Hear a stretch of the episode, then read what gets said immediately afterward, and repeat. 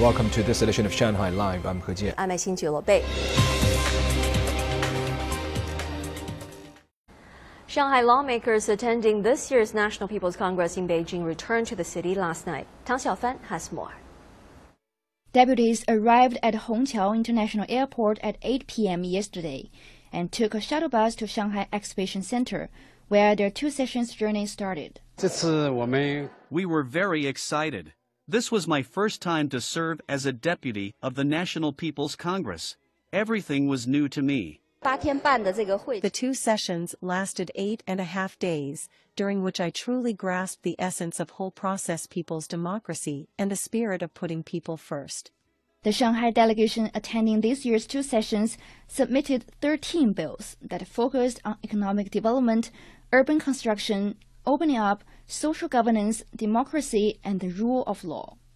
The delegation also submitted 117 suggestions on the economy, social issues, culture, and ecological protection. For educators, our task is to explore ways to advance the educational modernization with Chinese characteristics. We should work to improve the overall quality of talent cultivation. We will make every effort to allow scientific and technological innovations to flourish and provide more support to promote high quality development of the chemical industry.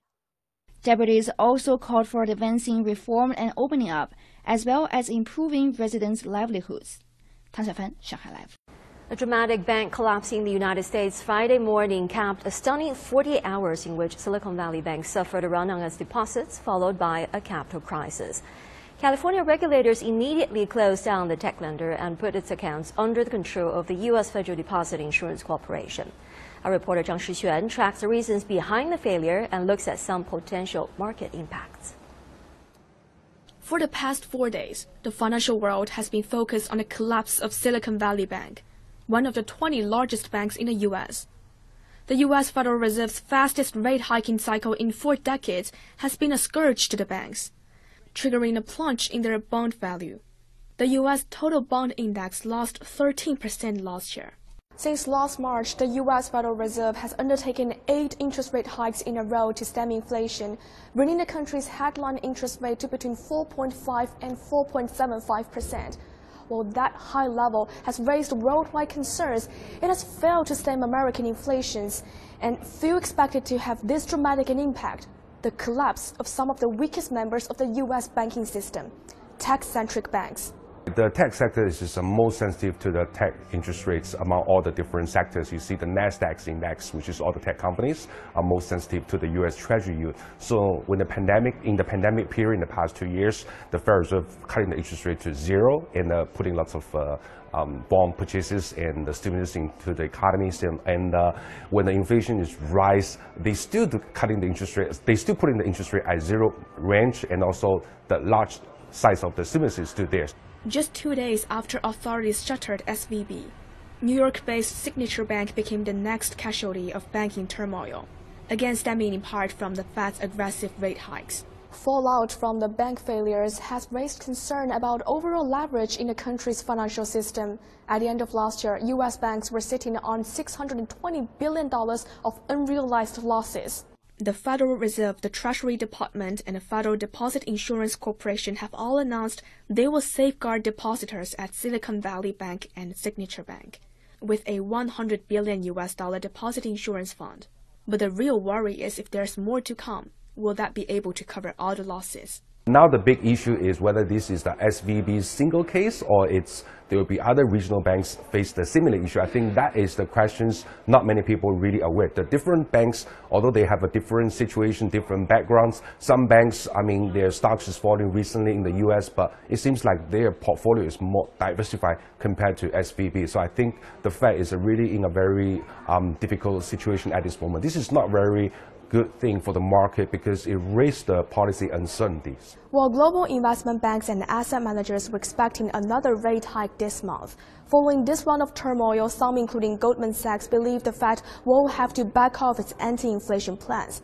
The next meeting at which the Fed might have a rate adjustment is just about a week ahead. If the Federal Reserve paused to raise the interest rate, I think the one very key area is now the inflation in the U.S. is still very high.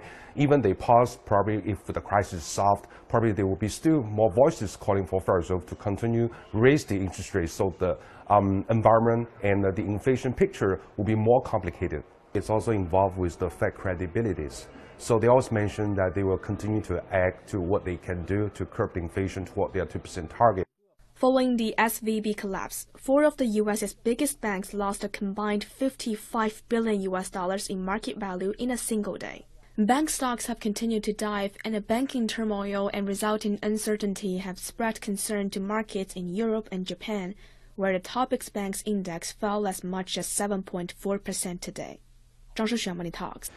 China today expressed its strong opposition to an agreement between Australia, the United Kingdom, and the United States to construct a new fleet of nuclear powered submarines, saying the plan disregards the concerns of the international community and poses risks for nuclear proliferation.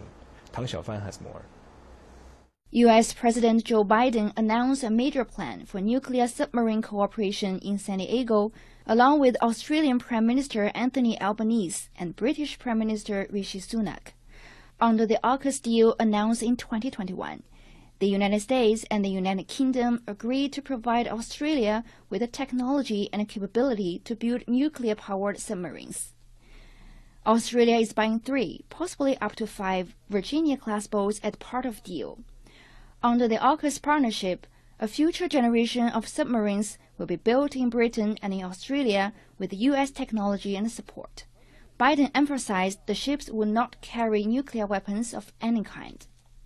Chinese Foreign Ministry spokesperson Wang Wenbin said at a regular briefing that the nuclear submarines plan is a typical Cold War mentality and will only help to motivate an arms race. The nuclear submarine cooperation between the United States, the United Kingdom and Australia involves nuclear weapon states, and the transfer of large quantities of highly enriched uranium to non-nuclear weapon states, posing a serious risk of nuclear proliferation and violating the object and purpose of the Treaty on the Non-Proliferation of Nuclear Weapons. The three countries claim that they will abide by the highest nuclear non-proliferation standards, which is pure deception. Wang said China urges the three countries to listen to the calls of the international community and countries in the region, and refrain from doing things that undermine world peace and stability. 唐晓帆，上海 Live。